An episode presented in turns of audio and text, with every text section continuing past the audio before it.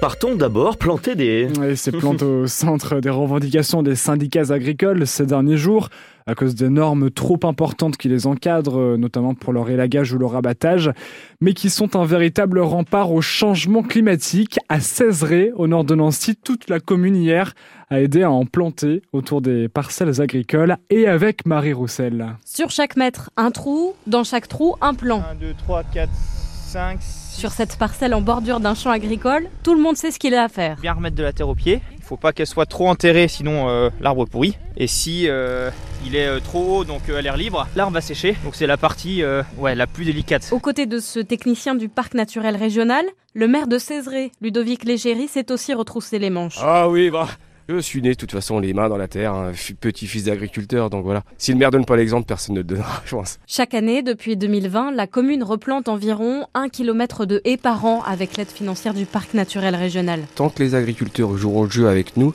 on continuera. Pour cela, pas besoin de forcer Christian Henry. Cet éleveur veut retrouver les paysages tels qu'ils étaient dans les années 60 avant le remembrement. Il n'y a plus que les forêts, il n'y a plus rien entre les deux. Je trouve ça pas beau. La haie là-haut, elle a, elle a 20 ans, 30 ans mais je trouve ça superbe quoi. Et puis en plus ça protège du froid. Sauf qu'il ne s'agit pas seulement de planter les arbustes, il faut aussi les entretenir pour voir une haie arriver à maturité dans 10 ans. Il va falloir la suivre pour qu'elle grandisse et, euh, et, que les chevreuils ne l'attaquent pas quoi. Depuis 2015, le parc naturel régional de Lorraine a recréé près de 80 km de haies. Merci à tous, à l'apéro. Marie Roussel a 16 réinitiatives qui contribuent hein, aux 50, kilo, 50 000 km de haies que le gouvernement a dit vouloir replanter d'ici 2030.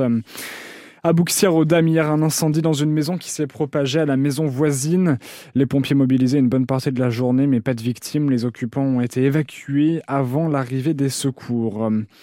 Après cette attaque au couteau et au marteau hier matin, gare de Lyon à Paris, qui a fait trois blessés, dont un grave, l'assaillant, 32 ans, interpellé peu de temps après les faits, n'est finalement déjà plus en garde à vue, Simon Soubieux. Oui, selon le parquet de Paris, son état de santé psychiatrique n'était pas compatible avec une garde à vue, décision prise après un examen. Il est donc pour le moment pris en charge par l'infirmerie psychiatrique de la préfecture de police. L'homme présente effectivement le profil d'un déséquilibré. C'est lui-même qui l'a dit aux enquêteurs. Des médicaments liés à ses troubles mentaux ont été trouvés sur lui. Il est sans domicile fixe, de nationalité malienne, en situation régulière et inconnue des services de police. Hier, il était 7h37, gare de Lyon, quand cet homme a mis le feu à son sac à dos avant attaqué une passante avec un couteau et un marteau. Elle a réussi à esquiver les coups, mais trois passants se sont interposés et ont été blessés. Deux sont toujours hospitalisés, dont un homme sérieusement touché à l'abdomen. Son pronostic vital ce matin est toujours engagé.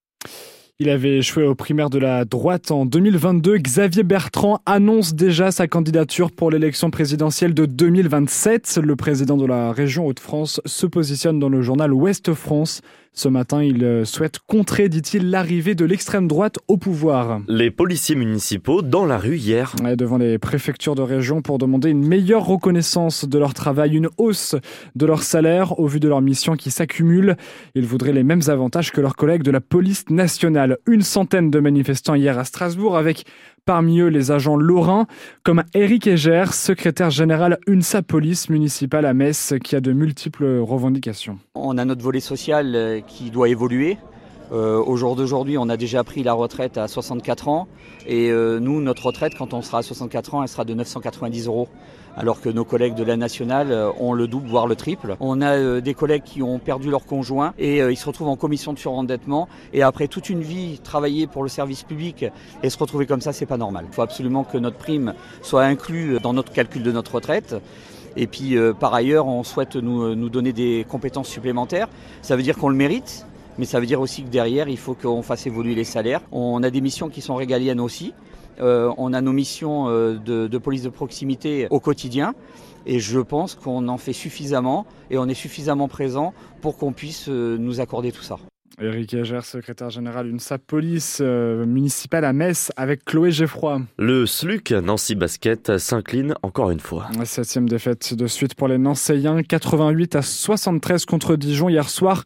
On entendra Sylvain Lautier, l'entraîneur, dans le journal de 7h30. Le SLUC 11e pour le moment au classement de la Betclic Elite. En volée, première division féminine, le VNVB l'emporte face à Cannes hier soir, 3-7 à 0. Vendœuvre assure ainsi sa place pour les phases de play-off. Prochain match, ce sera contre Florange, Derby Lorrain samedi 17 février. Et on en vient à cette équipe cycliste professionnelle féminine qui fait de plus en plus parler d'elle. Komuji Grand Est, entièrement composé de coureuses professionnelles depuis début janvier, elles sont 11 et l'équipe Johan Gans se veut ambitieuse. Le passage de l'équipe entièrement en professionnel amène aux coureuses un peu de sécurité, explique le responsable de l'équipe, Laurent Goglione. Avec des salaires, des contrats de travail, des prévoyances, des assurances, etc. pour que euh, eh bien, l'égalité homme-femme se fasse réellement euh, et dans le concret. Malgré tout, certaines ont dû faire des choix. Une des coureuses a quitté un CDI pour se consacrer au vélo, mais un partenaire de l'équipe l'a embauché dans la foulée, car la perspective de se frotter au très haut niveau cette année est alléchante, mais exigeante, précise le directeur sportif Lucas Leblond. Plus de stages, mais on a plus de staff aussi. On apprend à travailler ensemble, mais ça se passe dès le mois de janvier, dès le début janvier. L'année dernière, le premier stage était au, au mois de février, donc on a un temps d'avance sur ce qu'on faisait avant. Et forcément, avec ces moyens supplémentaires mis dans l'équipe, les résultats sont attendus, espère le team manager de Komuji, Laurent Goglione. On n'a pas le choix quand on est chez les professionnels. Chez les amateurs, on peut encore se dire qu'on construit dans le temps. On n'est pas une équipe réserve, on n'est pas une équipe de formation, donc euh, nous, on n'a pas le choix que de performer. Pour remplir ces objectifs, il y a aussi du recrutement, ce qui donne une équipe tout terrain, selon le directeur sportif Lucas Leblond. On peut dire qu'on a une équipe complète, on a des filles qui vont vite au sprint, on a des filles qui savent faire la course devant, prendre des échappées, et puis on a des bonnes grimpeuses. On sera en mesure de jouer sur toutes les courses de la saison. Gros objectif aussi, pas encore officialisé, participation au Tour de France cet été, avec deux étapes en Lorraine. Ouais, Komuji Grand Est, même quand euh, l'équipe n'était pas entièrement pro, elle a obtenu de jolis succès, dont une victoire en Coupe de France devant les formations aguerries euh, du peloton, hein, comme la FDJ, Arkea ou Cofidis. À suivre en sport aujourd'hui du foot avec la Coupe Gambardella, la Coupe de France des jeunes, 16e de finale.